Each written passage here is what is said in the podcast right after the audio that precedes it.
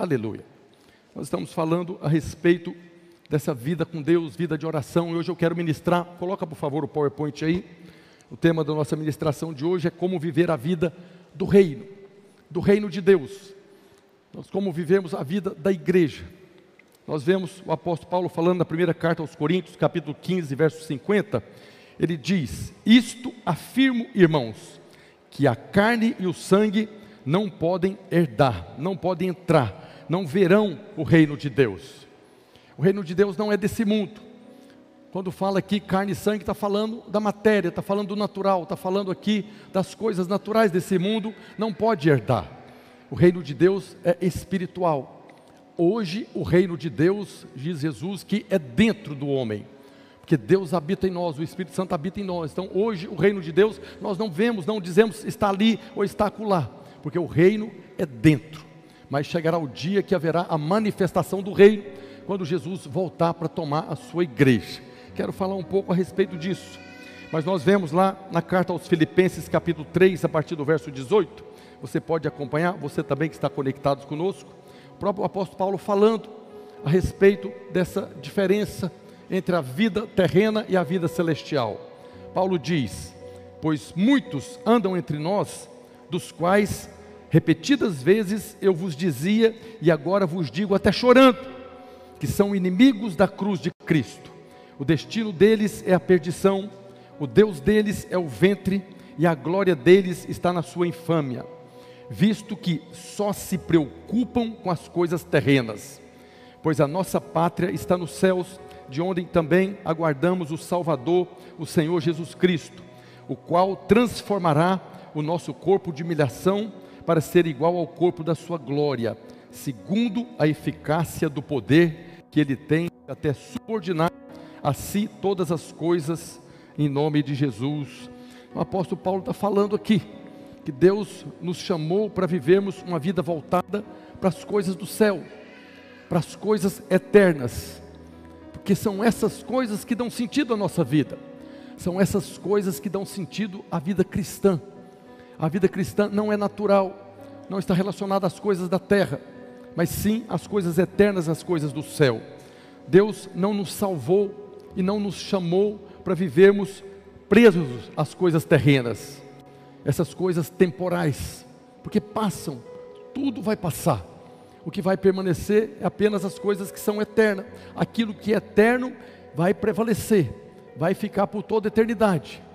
Mas a maioria das coisas que às vezes nós estamos vivendo aqui na terra, todas elas desaparecerão. Mas Paulo fala aqui que nós não somos dessa terra.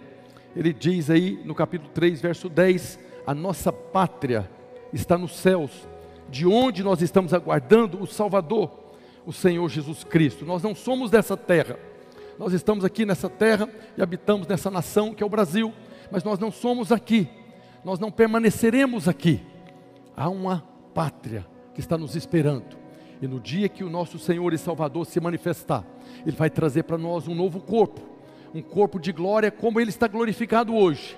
E aí nós habitaremos na nossa pátria, a pátria celestial, por toda a eternidade. E nós vemos Jesus falando no Evangelho de João, capítulo 18, verso 36. Respondeu Jesus, falando aqui para Pôncio Pilatos: O meu reino não é deste mundo. Jesus está afirmando: O meu reino não é deste mundo. Se o meu reino fosse deste mundo, os meus ministros, os fariseus, se empenhariam por mim, para que não fosse eu entregue aos judeus. Mas agora o meu reino não é daqui. Jesus estava deixando muito claro: tem um rei tem um reino que não é dessa terra. Lá na cruz, acima do corpo do Senhor Jesus, estava lá, Rei dos Reis, Rei dos Judeus.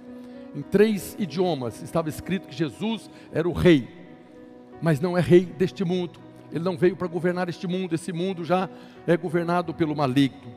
E nós vemos também Pedro falando, na primeira carta de Pedro, capítulo 2, verso 11, ele diz: Amados, falando para a igreja, exorto-vos como peregrinos forasteiros que sois, a vos absterdes das paixões carnais, das paixões terrenas, que fazem guerra contra a alma. Pedro está falando que nós somos peregrinos nessa terra, forasteiros nessa terra, não somos daqui, nós não nascemos da carne e do sangue, nós nascemos do Espírito, Nós fomos gerados em Deus da mesma maneira que Jesus foi gerado no ventre de Maria, a mulher que concebeu, pelo poder do Espírito Santo. Então nós não somos dessa terra, nós somos peregrinos aqui, estamos aqui como forasteiros, e chegará o dia que nós voltaremos para nossa casa, o lugar que Deus tem preparado para nós. Aí a pergunta é o seguinte: o que que você, que é peregrino nessa terra, está fazendo? Você tem se envolvido mais com as coisas eternas ou com as coisas da terra? O quanto você, o quanto você está envolvido com as coisas terrenas ou o quanto você está envolvido com as coisas eternas? Nós precisamos avaliar nossa vida não para entrar debaixo de condenação, mas apenas para alinhar, apenas para termos a metanoia, a mudança de mente. Se eu estou gastando os meus dias, gastando a minha energia, gastando a minha saúde com as coisas terrenas, tudo isso é perecível, vai passar. Ou eu estou investindo meu tempo, minha energia, minha saúde, minha idade nas coisas que são eternas. Nós precisamos constantemente estar avaliando. Não é que nós não preocupamos com as coisas dessa terra, precisamos preocupar. Não é que nós não preocupamos em trabalhar, ganhar dinheiro, ter o sustento, e Deus nos abençoa em todas essas coisas. Temos pregado, temos profetizado, temos orado, para que você possa ter uma aceleração na bênção de Deus na sua vida financeira, na sua família, na sua casa. Mas o foco principal não está nas coisas dessa terra. Você pode ser o homem mais rico do mundo. Um dia essa riqueza vai ficar aqui, não vai te acompanhar. Precisamos investir nas coisas eternas, nas coisas celestiais. E nós estamos vivendo o tempo da nossa oportunidade. O tempo que se chama hoje é o tempo da nossa oportunidade, que é o tempo que o Senhor nos concedeu graça vivermos o zoe de Deus, a vida sobrenatural de Deus, a vida celestial de Deus. Nós vemos Jesus falando lá em João capítulo 10, verso 10, ele diz que o ladrão, o mercenário, vem somente para roubar, matar e destruir, eu vim para que tenham vida, zoe, e a tem em abundância. A vida que o Senhor Jesus está falando, que Ele veio trazer para nós, não é apenas a vida abençoada aqui na terra, não é a abundância das coisas terrenas, é também a abundância da vida de Deus.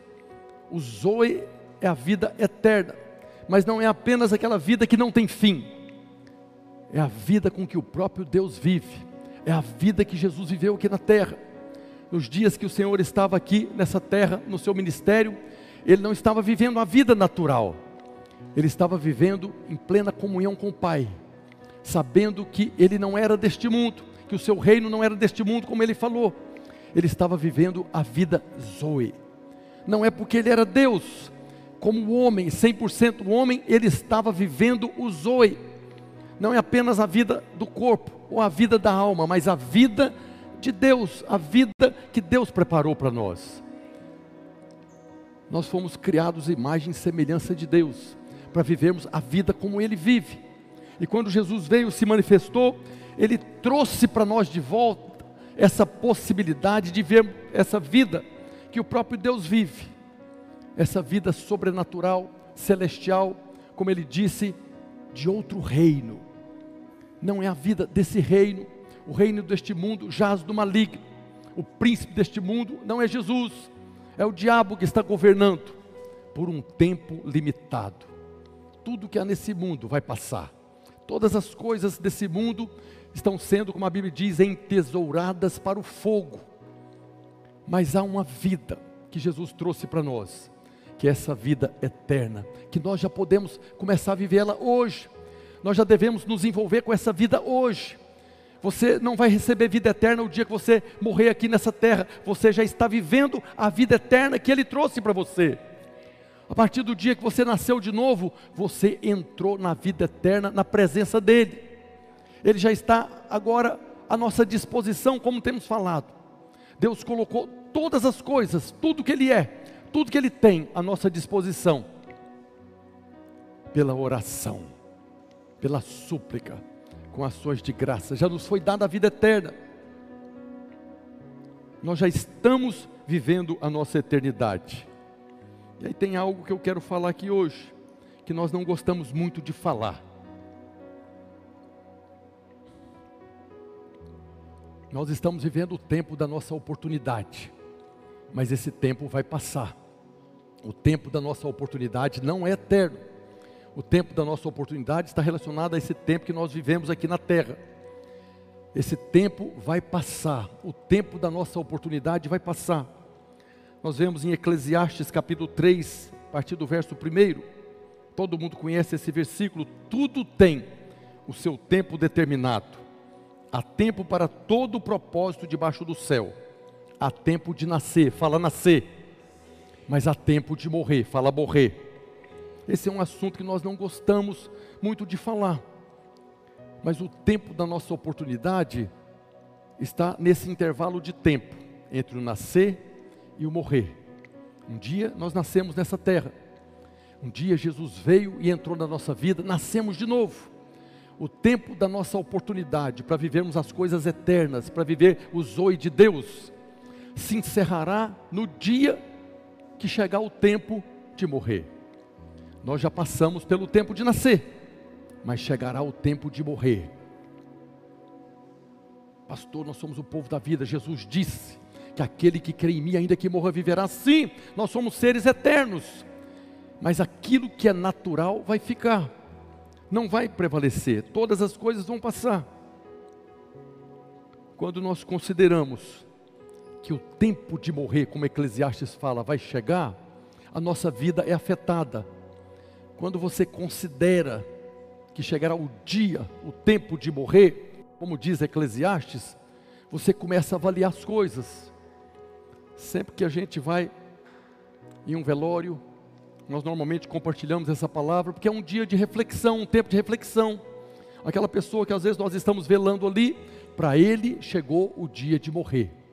Para ele passou o dia de nascer e o dia de morrer se está em Cristo, vai viver a eternidade dele agora, lá naquele lugar que a Bíblia chama de paraíso ou seio de Abraão. Mas o tempo da oportunidade dele encerrou. Quando nós consideramos que chegará também para nós o tempo de morrer, nós avaliamos o que nós estamos fazendo na nossa vida. Se nós estamos investindo nas coisas eternas, se nós estamos investindo naquilo que realmente tem valor, que nós investimos em muitas coisas, que não tem valor eterno ou que não tem valor nenhum. Mas quando nós não consideramos que chegará o tempo de morrer, aí nós vivemos uma vida relaxada, uma vida sem propósito, gastando os nossos dias com coisas que não têm significância eterna. Precisamos passar a dar valor nas coisas eternas, nas coisas celestiais. Lá no livro de Gênesis, lá no Éden, lá em capítulo Gênesis 3, verso 4, o diabo lançou uma mentira na cabeça do homem que está prevalecendo até hoje, até mesmo dentro da igreja. O que foi que a serpente falou para a mulher?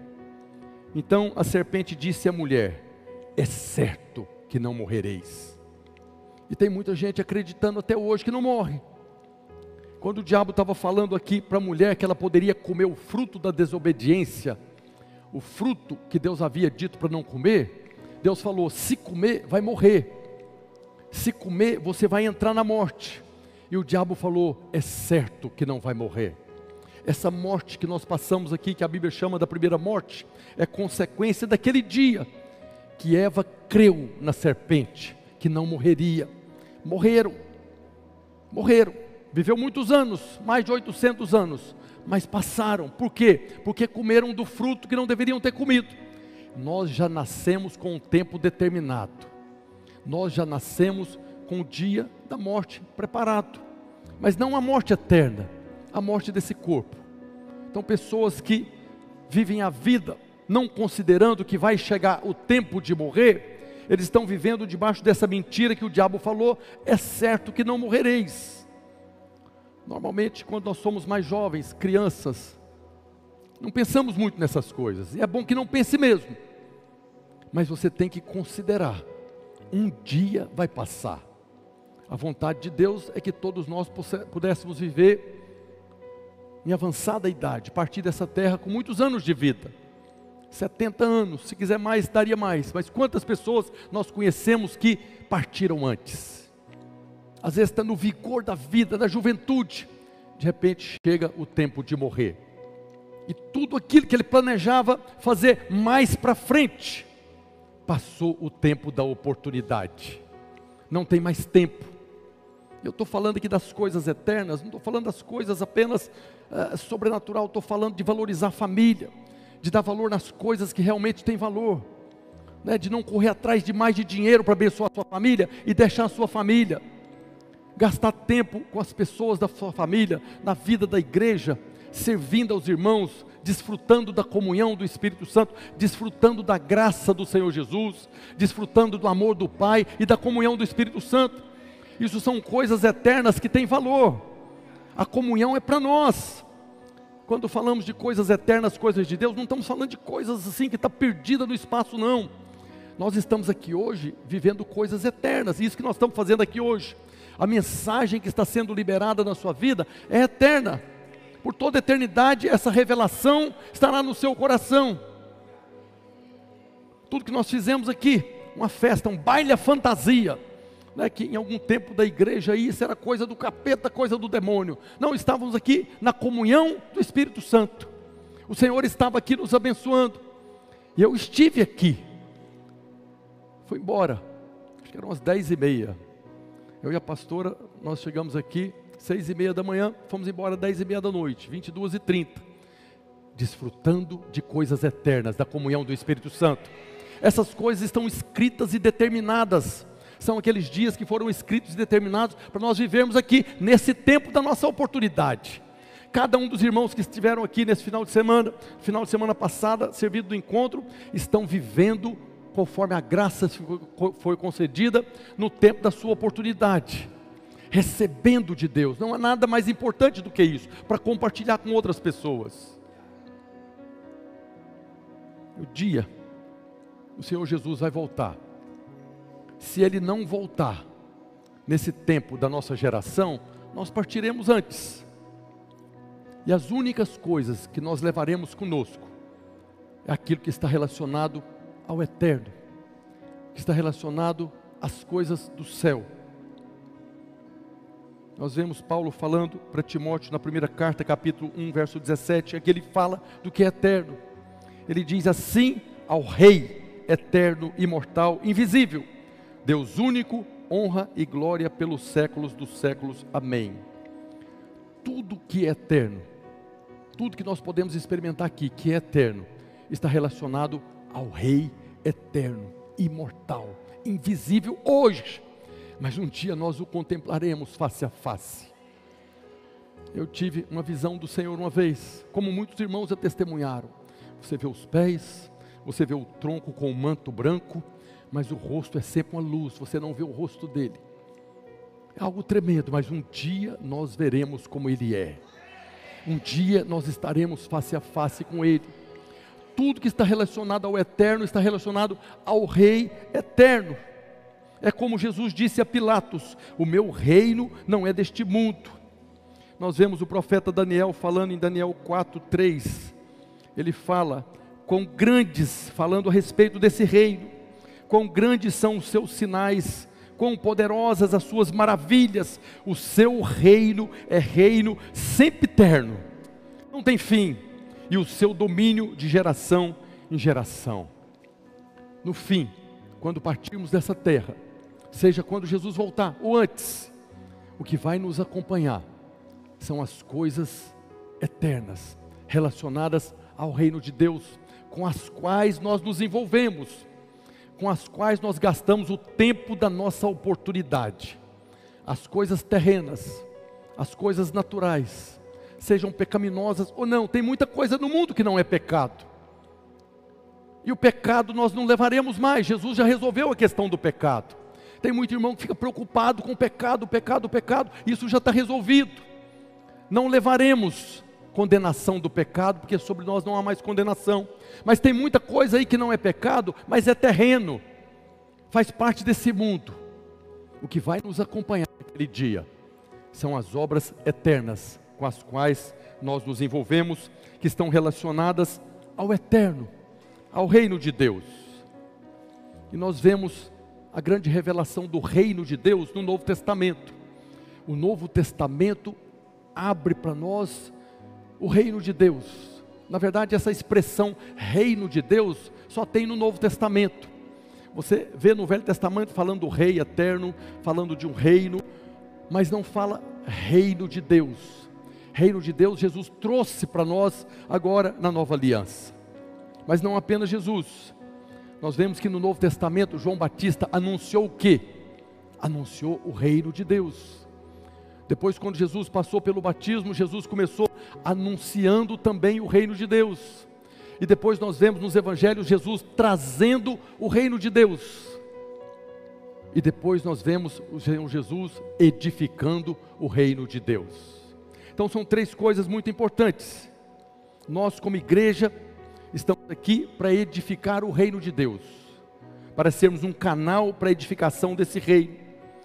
No Evangelho de Mateus, capítulo 3, verso 2, está escrito: Naqueles dias apareceu João Batista pregando no deserto da Judéia e dizia: Arrependei-vos, porque está próximo o reino dos céus. Depois, Mateus 4,17: Daí por diante passou Jesus a pregar e a dizer: Arrependei-vos, porque está próximo. Evangelho de Marcos, capítulo 1, verso 14.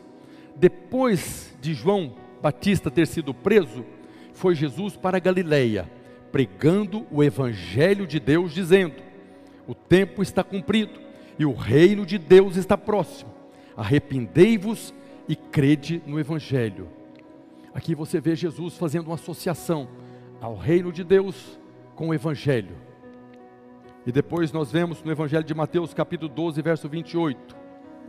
Se, porém, eu expulso demônios pelo Espírito de Deus, certamente é chegado o reino de Deus sobre vós. João Batista anunciou, Jesus anunciou e trouxe o reino de Deus. Nós fazemos parte da nova aliança. E dentro da nova aliança, nós somos chamados para anunciar o reino de Deus, o reino eterno, para trazer o reino de Deus trazer para essa terra o reino eterno e também para edificar o reino de Deus. Nós somos escolhidos para anunciar o reino de Deus, para trazer o reino de Deus através da oração e para sermos edificados, para sermos um canal da edificação do reino de Deus, esse reino que Jesus está edificando hoje aqui na terra. No tempo da nossa oportunidade, nós somos chamados, fomos salvos para isso, para anunciar o reino para trazer o reino e para edificar o reino. A revelação dessas três coisas vai conduzir a nossa vida cristã, a nossa vida espiritual. Primeira coisa, anunciar o reino. Nós somos hoje os Joões Batistas que estamos aqui para anunciar o reino de Deus. Somos nós que estamos aqui para proclamar, avisar as pessoas: muda de mente, arrepende, porque o reino de Deus já chegou. Assim como João Batista anunciou, nós somos chamados também para anunciar o reino, proclamando o evangelho da graça. Que assim como Jesus pregava o evangelho do reino, estava pregando o evangelho da graça. O evangelho da graça é o evangelho do reino. Mateus 4:23 está escrito: Percorria Jesus toda a Galileia, ensinando nas sinagogas, pregando o evangelho do reino e curando toda sorte de doenças e enfermidades entre o povo. Evangelho de Lucas, capítulo 4, verso 43. Ele, porém, lhes disse: Jesus, é necessário que eu anuncie o evangelho do reino de Deus. O evangelho que nós pregamos, o evangelho da graça é o evangelho do reino de Deus. Também as outras cidades, pois para isso foi que eu fui enviado. Depois você vê no final do evangelho de Mateus Ide por todo mundo. Jesus veio para anunciar o evangelho do reino, para estabelecer o reino. E depois, ele, aqui ele está falando que ele precisava ir nas outras cidades. E depois no final ele fala: vão por todo mundo e anuncie o evangelho, anuncie o reino de Deus. E o próprio Jesus, no evangelho de Mateus, capítulo 24, verso 14, ele diz: E será pregado este evangelho do reino por todo mundo, para testemunho a todas as nações então virá o fim. O fim só virá quando o evangelho do reino for anunciado a todas as nações. Quando Jesus falou, ide, pregai o evangelho em todo o mundo, ele estava falando, depois que for pregado esse evangelho do reino, esse reino que tem um rei, depois que for pregado em todo o mundo, então virá o fim. E nós concluímos: o fim não virá enquanto o evangelho não for pregado a todo mundo. Mas não é o evangelho da condenação, é o evangelho da salvação, é o evangelho da graça. Muitos irmãos não pregam o evangelho, porque se pregar o evangelho para todo mundo, Jesus volta e eu estou debaixo de condenação, e aí? Nós precisamos anunciar o Evangelho da graça, o Evangelho da salvação, o Evangelho do Salvador. E quando esse Evangelho da graça for pregado em todo mundo, Jesus voltará. Aqueles que creem na graça, no amor de Deus, na comunhão do Espírito Santo, pregam com ousadia o Evangelho. Porque se nós estamos aqui clamando, Maranata, vem Senhor Jesus, Maranata, vem Senhor Jesus, Ele não virá enquanto o mundo todo não tiver a oportunidade de conhecer esse reino e esse rei eterno, invisível, mas real. Nós estamos vivendo o tempo da nossa oportunidade para anunciar ao mundo, ao mundo mesmo, ao mundo caído, as boas novas de grande alegria, coisas eternas, coisas que mudarão a eternidade das pessoas nós precisamos, como João Batista, anunciar às pessoas que existe um rei, o rei Jesus, que lá na cruz estabeleceu o seu reino aqui na terra. Lá na cruz ele venceu o príncipe deste mundo, o Deus deste século. E a cruz está lá, anunciada: Rei. Tem um rei e tem um rei. O mundo precisa saber disso. Todo mundo, todas as pessoas do mundo sabem que esse mundo jaz do maligno. Você pode pegar a pessoa mais endemoniada aí, que ele não tem expectativas no mundo. Agora estamos vivendo um tempo de guerra, não bastasse a pandemia, milhões de pessoas morreram. Agora, mais uma vez, se levantou nação contra nação. Lembra de alguma coisa? Rumores de guerra, guerra, nação contra nação. É o tempo de pregarmos o evangelho do reino. E quando o evangelho for pregado, então virá o fim. Precisamos anunciar que existe um rei e um reino, e não há salvação em nenhum outro nome dado entre os homens, do qual importa que sejamos salvos. Não há nenhum outro lugar que há salvação, nenhum outro lugar há salvação, a não ser no reino. Quando nós nascemos de novo, nós somos transportados do império para o reino. Nesse reino há um rei que salva o reino da maravilhosa luz não é o reino da condenação, é o reino da salvação, onde nós estamos agora esperando a manifestação do nosso Senhor e Salvador Jesus Cristo, que trará para nós um novo corpo, um corpo de glória, assim como ele está glorificado hoje. Nós precisamos anunciar como João Batista, para que as pessoas possam arrepender, mudar de mente e serem salvas. Nosso país, a nossa geração, só tem a possibilidade de ser completamente transformado à medida que as pessoas saem do império das trevas para o reino da maravilhosa luz. Nós estamos vivendo um tempo, tempos estranhos, difíceis, de muita informação, mas você não sabe o que é verdade. Quanto mais informações você tem, mais você não sabe o que é verdade. Precisamos da sabedoria do Espírito Santo para seguir o caminho eterno mesmo nesse mundo que jaz no maligno, mesmo nessas águas tumultuadas desse dilúvio, nós estamos dentro da arca para seguir o caminho que o Espírito Santo nos ensina. O reino de Deus é o reino eterno que precisa entrar dentro das pessoas. Quando o Rei eterno entra dentro das pessoas, na pessoa do Espírito Santo, ela agora faz parte de outro reino, não é mais dessa terra, não é mais nascida do sangue, da carne ou da vontade do homem, mas de Deus no momento que o rei entra no coração dessas pessoas, como entrou no nosso, elas passam a fazer parte de uma outra parte, de uma outra pátria, que não é deste mundo, mas é celestial. Nós precisamos ouvir a voz do Espírito Santo, falando para nós, através de Paulo que falou para Timóteo. Na segunda carta de Paulo a Timóteo, capítulo 4, a partir do verso 1, está aí o Espírito Santo falando a nós: Conjuro-te perante Deus e Cristo Jesus, que há de julgar vivos e mortos, pela sua manifestação e pelo seu reino.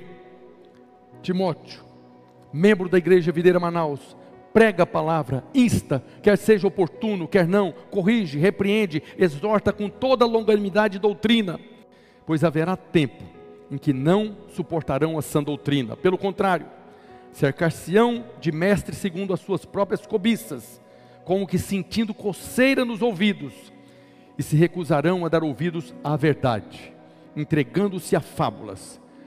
Tu, porém, se sobra em todas as coisas, suporta as aflições, faz o trabalho de um evangelista, cumpre cabalmente o teu ministério. O Espírito Santo está nos chamando seja tempo, não seja tempo, prega, insta. Porque não somos nós que salvamos as pessoas, nós somos um canal de salvação. Quantas vezes nós já tivemos oportunidade, falamos e a pessoa recebe. Nós temos a oportunidade como igreja videira, temos os encontros, temos as células, temos o culto, que nós podemos convidar pessoas. Mas você pode também, no poder do Espírito Santo, falar para as pessoas com ousadia, sem medo de ser julgado você não é dessa terra, esse mundo vai te condenar. Só não, é, não sofre acusação, só não é condenado quem não fala. Quem vive desse mundo como se fosse desse mundo. Mas qualquer irmão, em qualquer lugar, que você abrir a boca para falar que tem um rei e tem um reino que é eterno, e nós todos fomos convidados para fazer parte, vão zombrar de você, vão criticar você, mas precisamos de ousadia, porque as pessoas que estão nos condenando estão condenadas. As pessoas estão condenadas esperando apenas que a palavra chegue aos ouvidos para que o Espírito Santo produza a revelação e elas sejam salvas. Tudo que Deus faz, Ele faz pela palavra e pelo Espírito. Nós temos o Espírito, nós temos uma boca para falar. Todo aquele que crê no Senhor é salvo. Como, porém, crerão, se não há quem pregue, se não há quem se levante com ousadia para falar nós estamos vivendo o tempo da oportunidade. Pastor, eu estou aqui arrependido que eu nunca falei, começa hoje. Não passou o tempo da sua oportunidade. Eu estou aqui hoje falando para você. Estamos vivendo o tempo da nossa oportunidade. É esse tempo que se chama hoje. Onde você estiver, no futebol, na empresa, na família, onde você estiver. Uma oração simples no seu coração, Senhor, me dá oportunidade. Vemos o apóstolo Paulo falando várias vezes: ore para que portas se abram para que eu possa anunciar o evangelho do reino, o evangelho da salvação. Nós estamos vivendo o tempo da nossa oportunidade. E quando chegar aquele dia, como chegou para Paulo, nós pudermos falar, combati o bom combate. É o combate para as coisas eternas. Completei a carreira vivendo as coisas eternas. Guardei a fé. Porque essas coisas que nós vamos levar dessa terra podemos levar muitas coisas dessa terra, as coisas relacionadas ao eterno, as coisas do céu. É aquela mudança. Né? Se você já mudou de casa aí, você sabe que tribulação que é a mudança, né? Eu não mudei muitas vezes não, mas às vezes que, que eu mudei, me deu assim um entendimento do que, que será a grande tribulação. Né, mudança que você desmonta tudo na sua casa, bota num carro e leva, chega aquela bagunça na outra casa. Acho que a coisa que mais parece com a grande tribulação é uma mudança. Nós estamos aqui preparando a nossa mudança. Estamos aqui fazendo as malas para voltarmos para a nossa pátria. E é nessas malas que nós levaremos as coisas eternas. As pessoas, os nomes, aquilo que você expressou como Jesus, expressou Cristo. Quando as pessoas olham para você, e fala como a irmã testemunhou esses dias, ela está mudando de trabalho. A irmã Terezinha, está aqui, irmã Terezinha? Não está aqui hoje. Mudando de trabalho da empresa que ela está saindo. Várias pessoas ímpias escreveram uma cartinha para ela, ela postou nas redes sociais aí, agradecendo que nunca viram uma pessoa com aquele coração, que mesmo sem conhecer, ela ia, orava, abençoava, expressando Jesus, coisas eternas, não são coisas complicadas. Senhor Jesus é humilde, simples de coração. São nas coisas humildes que nós estaremos expressando o Senhor. Esse coração para manifestarmos agora na vida das pessoas o que é eterno. Paulo nos chama para anunciar às pessoas Por que, que ele fala isso? Porque nós temos algo que as pessoas do mundo não têm. Nós temos algo que o mundo está desesperado para ter, nós temos a paz de Cristo. Domingo passado o Hermínio pregou aqui a respeito da paz que excede todo o entendimento. No meio da guerra você tem paz. Nós temos algo que as pessoas que estão lá fora não têm e precisamos anunciar para elas. Nós vemos no segundo livro de Reis uma história bem característica daquilo que eu estou falando. Lá no segundo livro de Reis fala do cerco que o rei da Síria fez lá na Samaria. E por causa desse cerco, a fome foi tão grande ali que não tinha como entrar alimento, não tinha como entrar nem sair, que as pessoas chegou ao nível do canibalismo. Foi quando o rei Acabe, quando uma mulher chegou para o rei, os irmãos lembram de ter lido isso lá. Uma mulher chegou é, falando com o rei. Eu e a minha amiga aqui, nós combinamos, hoje nós vamos matar e comer o meu filho, e amanhã vamos matar e comer o seu. Tamanho foi a aflição daqueles dias, tamanho foi a condenação daqueles dias a ponto da mãe alimentar do próprio filho. E uma delas chegou e falou para o rei. Naquele momento, Acabe rasgou as roupas. Isso é o que as pessoas lá fora estão vivendo. Esse tempo de fome e desespero. Não é por causa das coisas do mundo, não. Não é por causa daquilo que você vê na televisão, não. É porque não tem paz. Há pessoas ricas lá fora.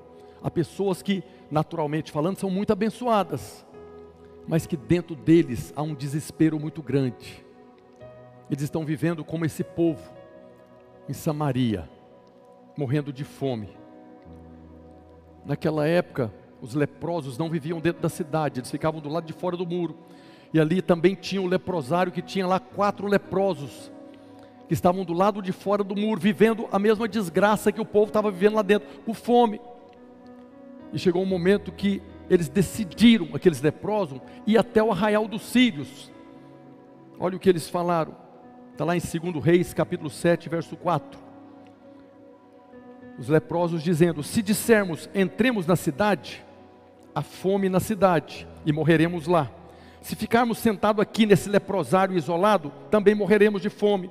Vamos, pois, agora e demos conosco no arraial dos sírios. Se nos deixarem viver, viveremos.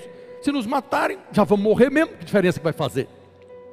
É o que muita gente está vivendo lá fora. Se morrer, morreu. E eles foram até o arraial do Sírio, onde o exército da Síria estava lá parado. E para surpresa dele, quando eles chegaram lá, estava vazio, não tinha ninguém.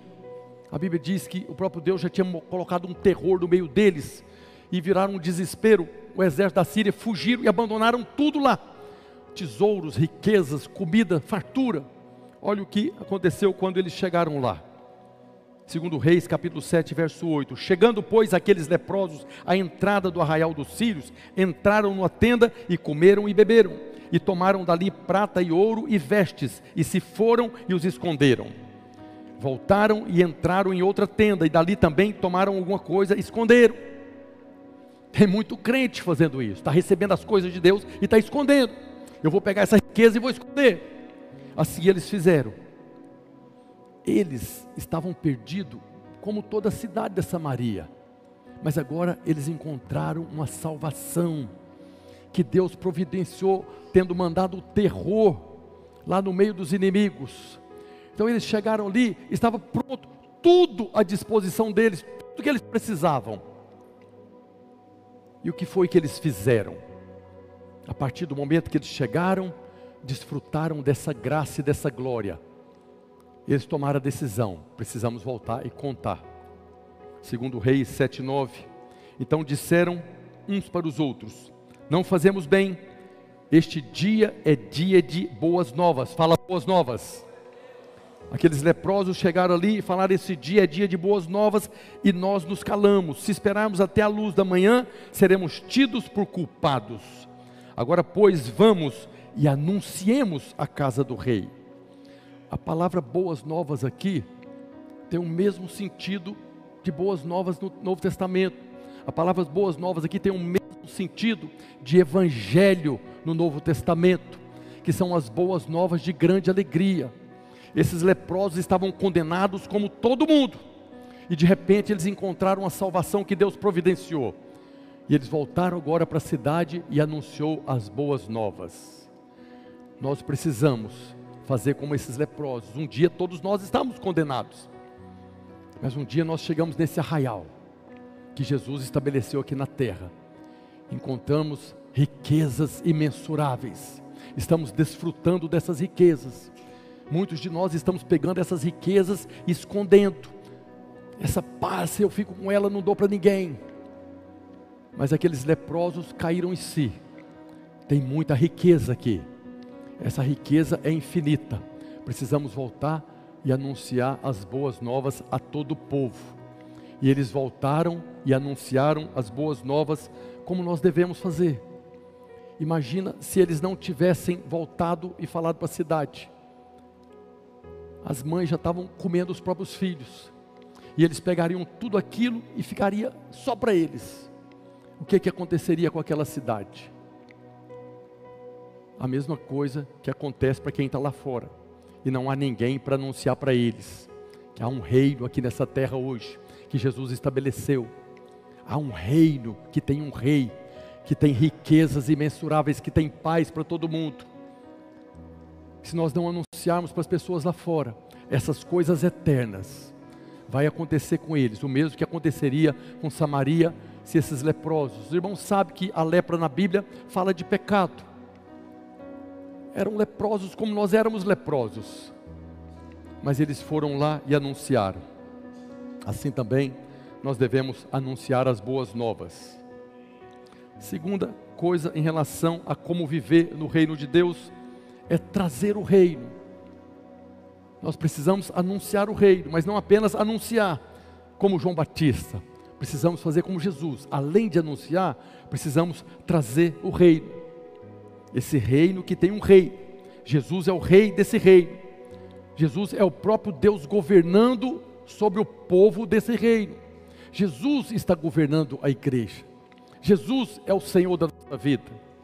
E ele diz lá em Mateus 12, 28: Se eu, porém, expulso demônios pelo Espírito de Deus, certamente é chegado o Rei. Havia o Deus deste século, o príncipe deste mundo, que governava. Mas um dia chegou alguém mais poderoso do que eles e expulsou.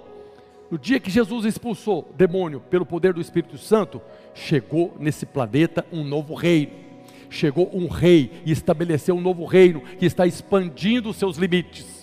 Nesses dois mil anos, o que esse rei está fazendo é expandindo, é alargando as suas fronteiras, trazendo pessoas que estão de fora para dentro do seu reino. Como Jesus, nós precisamos também anunciar, mas trazer o reino. Nós vemos na oração do Pai Nosso, Jesus nos ensinando, nos dando uma dica, como é que nós podemos trazer o reino. Jesus fala que na oração, Mateus 6,10, que nós devemos pedir ao Pai: venha o teu reino, faça-se a tua vontade, assim na terra como no céu. Jesus está nos ensinando como é que você pode trazer o reino, pedindo ao Pai. O dia que você encontrou com o Rei Jesus, foi porque o Pai enviou você até Ele. Todas as pessoas que o Pai enviar para Jesus. Ele mesmo disse: Todos que o Pai me deu, nenhum vai se perder. Nenhum. Nós precisamos, além de orar, anunciar e trazer o reino de Deus. Que é simplesmente fazer a vontade, ide por todo mundo, ide na sua família, ide no seu trabalho, ide na sua escola, ide em qualquer lugar. E anuncie, anuncie, faça discípulos. Na nossa casa, na nossa família, na vida da igreja. Precisamos fazer a vontade de Deus em qualquer lugar, como ela é feita no céu. Nós temos graça para isso, não é uma questão de esforço, não é uma questão de tomar cruz, não é questão de esmurrar o corpo, é a questão de crer que Ele é o Senhor da sua vida, o seu Rei, e Ele governa, e você pode agora viver essa vida que Ele preparou para nós, o Zoe, a vida em abundância. É buscar conhecer e fazer a vontade do Pai. Desde aquele dia que você nasceu de novo, você passou a fazer parte desse reino eterno, que tem um rei eterno, que está conduzindo a sua vida. Trazer o reino também é nos posicionar contra o império das trevas, é confrontar através da oração o império das trevas, como Jesus fez. Jesus expulsou o demônio pelo Espírito de Deus, quando nós nos posicionamos também para desfazer as obras do diabo, seja no encontro, seja na célula ou em qualquer lugar, orando, nós estamos confrontando o império das trevas e estamos estabelecendo o reino de Deus. Nós trazemos o reino, sujeitando e dominando sobre Satanás e seus demônios, cumprindo o chamado lá de Gênesis: dominai sobre os peixes do mar, sobre as aves do céu, sobre todo animal que rasteja pela terra. O primeiro homem não dominou sobre o animal que rasteja, mas nós temos autoridade hoje para pisar serpentes e escorpiões que estão rastejando pela terra, para trazer o reino de Deus para essa terra. Foi o próprio Jesus que disse: se ele expulsava demônio pelo Espírito de Deus, então é chegado o reino. Quando você está agora comandando contra o império das trevas, orando, para que essa guerra acabe, orando para que essa pandemia desapareça, orando para que as famílias sejam abençoadas, você está confrontando o império das trevas, estabelecendo, trazendo o reino de Deus. O reino de Deus precisa se manifestar através dos seus súditos. Nós somos súditos do rei, súditos do rei. E o reino de Deus se manifesta através da nossa vida. O reino de Deus não vai se manifestar através das pessoas que estão no império das trevas, mas é através da nossa vida. O próprio Rei habita em nós, habita em você na pessoa do Espírito Santo. Nós precisamos crescer nessa revelação. Deus habita em mim.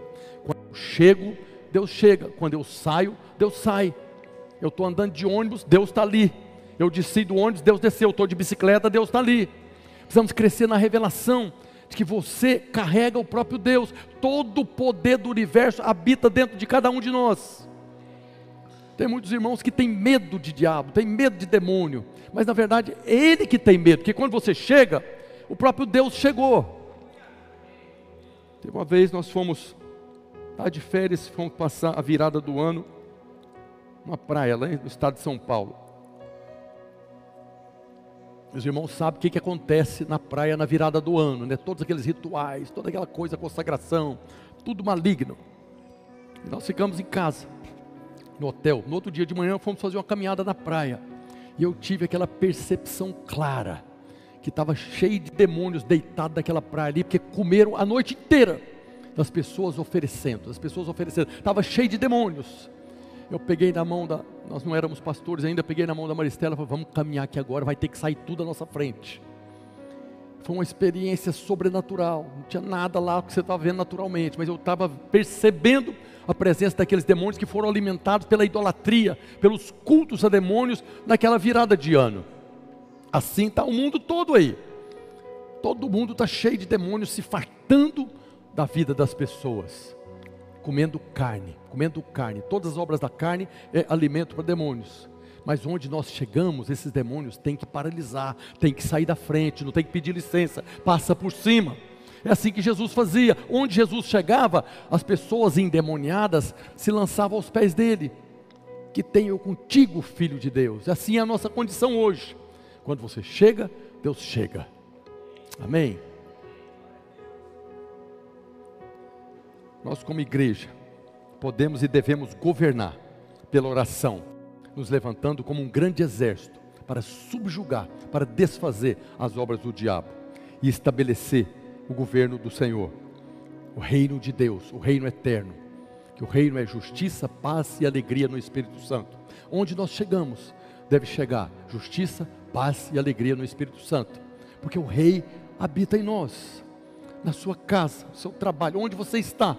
Nós devemos ser a manifestação do Rei, trazendo justiça, paz e alegria no Espírito Santo. E nós recebemos graça para isso. Paulo fala na carta aos Romanos, capítulo 5, verso 17. Se pela ofensa de um e por meio de um só, Adão, lá no Éden, reinou a morte, muito mais os que recebem abundância da graça e o dom da justiça reinarão em vida por meio de um só, a saber, Jesus Cristo. Nós já recebemos a abundância da graça, já recebemos o dom da justiça e podemos agora, por essas duas coisas, reinar em vida reinar contra o império das trevas, trazer o reino do nosso Deus aqui, esse reino eterno. Nós recebemos graça por isso. E para terminar, além de anunciar o reino, trazer o reino, precisamos ser um canal da edificação do reino. Nós estamos sendo edificados. À medida que nós crescemos na revelação, na sabedoria, na graça, o reino está sendo edificado.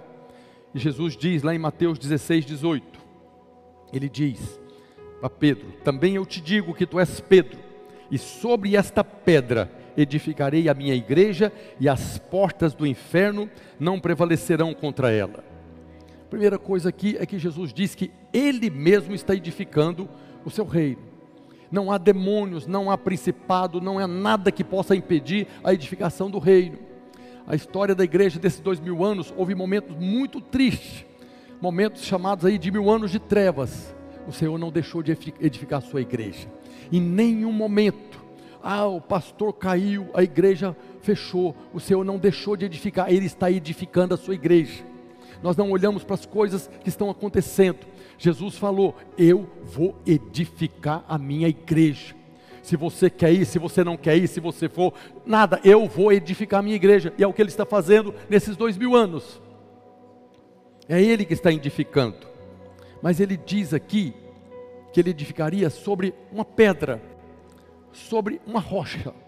Então, o significado dessa pedra é importante para nós que nós estamos aqui para edificar esse reino, para sermos edificados e para sermos um canal da edificação do reino. Então essa pedra tem algumas interpretações né, do meio teológico aí dos mestres que eles interpretam de algumas maneiras. A primeira interpretação que tem é que a pedra é o próprio Pedro. Pedro na verdade significa pedra. Então quando você vê lá versículos antes, Mateus 15, está lá, Jesus perguntou para os discípulos: quem que o povo aí está falando que eu sou? É, Elias, Jeremias, os antigos profetas. Mas Jesus perguntou: Mas vós, continuou ele, que dizeis que eu sou? Respondendo Simão Pedro, disse: Tu és o Cristo, filho do Deus vivo. Então Jesus lhe afirmou: Bem-aventurado, abençoado és Simão Marjonas, porque não foi carne e sangue que tu revelaram, mas meu Pai que está nos céus alguns teólogos creem que a pedra que Jesus está falando, que vai edificar a igreja, é essa declaração, essa pérola que Pedro falou: Tu és o Cristo, o Filho do Deus vivo. Então, sobre essa declaração que eu sou o Cristo, o Filho de Deus, eu vou edificar a minha igreja. Essa seria a rocha. Cada vez que alguém tem a revelação que Jesus é o Cristo, o Filho de Deus, o reino está sendo edificado. É verdade isso. Todas as vezes que você anuncia o rei, esse reino, e as pessoas creem que ele é o Cristo, o Filho do Deus vivo, o reino está sendo edificado. Jesus é esse Senhor que salva. Cada vez que o Pai revela a alguém, como revelou para Pedro, que Jesus é o Cristo, então o reino está sendo edificado. Por isso precisamos anunciar as boas novas. Por isso precisamos anunciar que esse rei, que estabeleceu um novo reino aqui na terra, é Jesus, o Salvador, o Messias, o Cristo, o Filho de Deus. Que quando nós anunciamos, o Espírito Santo convence a pessoa. E no momento que ela crê, ela é salva e é transportada do império das trevas para o reino eterno da maravilhosa luz. Uma outra interpretação diz que a pedra é o próprio Senhor Jesus.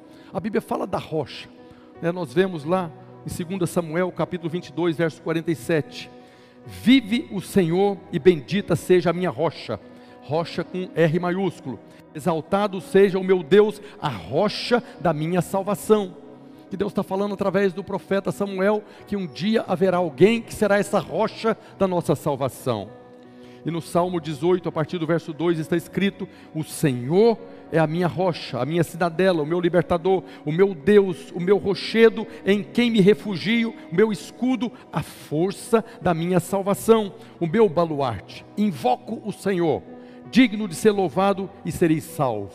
O que é que Paulo fala na carta aos Romanos? Todo aquele que invocar o nome do Senhor é salvo. E aqui o salmista está falando que se você invocar o Senhor é salvo, e quem é que nós invocamos? O nome de Jesus. Então há uma interpretação de que essa pedra é o próprio Senhor Jesus. Quando Pedro teve a revelação e declarou que ele era o Cristo, ele estava declarando que Jesus era essa rocha que traria a salvação. Tudo aquilo que foi profetizado no Velho Testamento. Em cima disso, Jesus agora, sendo a rocha, estará edificando a sua igreja. E uma terceira interpretação, além de muitas outras, é que a pedra é o próprio Pedro, né, que depois se tornou o líder dos apóstolos. Então, uma terceira interpretação diz que é o fundamento dos apóstolos, que seria essa pedra sobre a qual Jesus estaria edificando a igreja. Você vê aqui em Mateus 16, 18, Jesus diz: Pedro, tu és pedra, e sobre essa pedra, sobre você, eu vou edificar a minha igreja. E nós vemos Paulo falando na carta aos Efésios, capítulo 2, verso 20: edificados sobre o fundamento dos apóstolos e profetas, sendo ele mesmo Cristo Jesus a pedra angular, na qual todo edifício bem ajustado cresce para santuário dedicado ao Senhor, que está falando da igreja. A igreja é essa edificação que está sendo feita pelo próprio Jesus, colocando pedras vivas, cada uma no seu lugar. Nós somos pedras vivas que estamos sendo encaixadas nesse edifício que é a habitação de Deus. Quando Pedro diz que, quando Jesus disse que Pedro seria a pedra, ele estava se referindo aos apóstolos. E sobre o fundamento dos apóstolos, como Paulo fala, ele estaria edificando a igreja. Eu particularmente eu creio que as três interpretações estão corretas. Uma não contradiz a outra. Mas independente de qual você crê que é a verdade ou mais verdade, uma coisa é certa, Jesus está edificando a sua igreja. Ele está edificando a sua igreja, que é a expressão do reino de Deus aqui na terra. Que eu quero que você compreenda hoje que não há separação entre o reino de Deus e a igreja.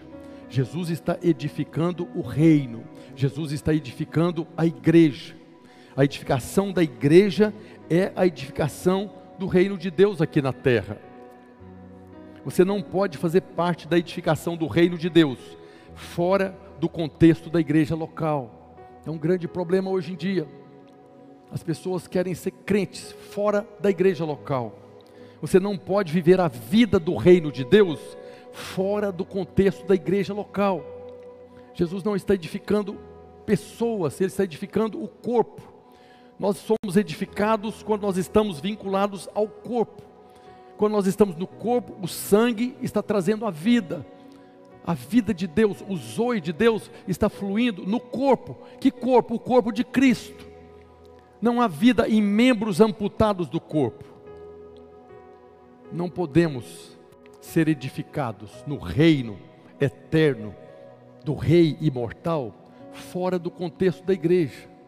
Mas se nós não guardarmos o nosso coração, nós seremos contaminados, como Paulo fala no primeiro versículo que eu li aqui. O Deus deles é o ventre a glória deles e a sua infâmia. Estão destinados à perdição, fora do rei não são edificados. A igreja local é onde nós desfrutamos, compartilhamos da graça, do amor e da comunhão. Igreja é relacionamento, não existe igreja sem relacionamento. Dois ou três reunidos no nome do Senhor, na comunhão do Espírito, é igreja. Não há edificação nós somos edificados, transformados quando há relacionamento, amando uns aos outros, abençoando uns aos outros, orando uns pelos outros, exortando uns aos outros em amor, trazendo luz uns para os outros. No contexto da igreja, precisamos orar e nos posicionar diante de Deus, para que o Senhor nos livre das mentiras que estão lá fora, que a religião dos desigrejados, não é mais os desviados, é os desigrejados. Que o, o desviado ele está lá sofrendo as consequências da condenação. Não volta porque está debaixo de condenação. Mas o diabo convenceu um grupo de irmãos que eles estão em paz com Deus fora do corpo. Que eles são um braço amputado, mas aquele braço está recebendo vida. É um engano que tem tomado a vida de muitas pessoas. Nesses dois mil anos, o Senhor Jesus está edificando a sua igreja através de homens e mulheres que têm anunciado o reino, trazido o reino e edificado o reino. Nós somos chamados para essas três coisas. Nós estamos vivendo o tempo da nossa oportunidade. É esse tempo limitado entre o dia que nós nascemos de novo, entre o dia que vai chegar a morte. Nós precisamos responder ao nosso Senhor e Salvador Jesus Cristo a mensagem de hoje não é para te condenar nada, não há mais condenação. Se você não quer ouvir, não ouça, mas o que eu estou trazendo aqui para você hoje é que há um poder tremendo que foi dado a você, para você ser um canal da edificação desse reino, para você abrir a boca lá fora e as pessoas ouvirem a voz do rei através da sua boca. Há uma graça que nos foi concedida, a graça, assim como o amor, excede a nossa capacidade de mensurar. Isso já nos foi dado, somos nós, o povo que Deus separou para anunciar nós fomos os leprosos que fomos curados da lepra, para podermos anunciar as boas novas de grande alegria. E nós, como igreja videira, temos ouvido aqui essa mensagem da graça, não é da condenação. E as pessoas lá fora precisam saber: há um rei que está reinando hoje. Jesus está reinando hoje na terra através dos teus filhos, através do seu exército, da sua família. Você é chamado, como eu também sou chamado, para anunciarmos as boas novas, para que o Espírito Santo possa arrancar essas pessoas do império das trevas, cheio de condenação, de aflição e de morte, e trazer para um lugar de paz. A igreja é esse reino que o Senhor traz às pessoas. Eu sei que tem muitos irmãos que têm uma impressão errada por causa de testemunhos ruins mas a igreja é o lugar que o Senhor traz as suas ovelhas para descansar em pastos verdejantes, para junto das águas de descanso, para ter refrigério de alma. Ainda tem um outro rebanho lá fora, fora do aprisco, que precisa ouvir a voz do bom pastor. E quem está anunciando, quem está liberando essa voz, somos nós. Nós somos a boca através da qual o bom pastor está anunciando viver a vida do reino de Deus, do qual nós fazemos parte. Que não somos dessa terra, somos peregrinos, forasteiros, nossa pátria não é daqui. Viver essa vida é viver a vida de igreja, é ser igreja. O nome igreja pegou uma conotação muito ruim, pejorativa, negativa, por causa de muitos escândalos, mas Jesus falou, era inevitável que viriam os escândalos mas Ele vai cuidar disso. Nós somos chamados para vivermos a vida da igreja, a vida em abundância, essa vida que vale a pena ser vivida. Queria convidar você a ficar de pé. A revelação da igreja não é a revelação da igreja videira, da Assembleia de Deus, dos batistas, é a revelação do corpo de Cristo, do corpo do Rei.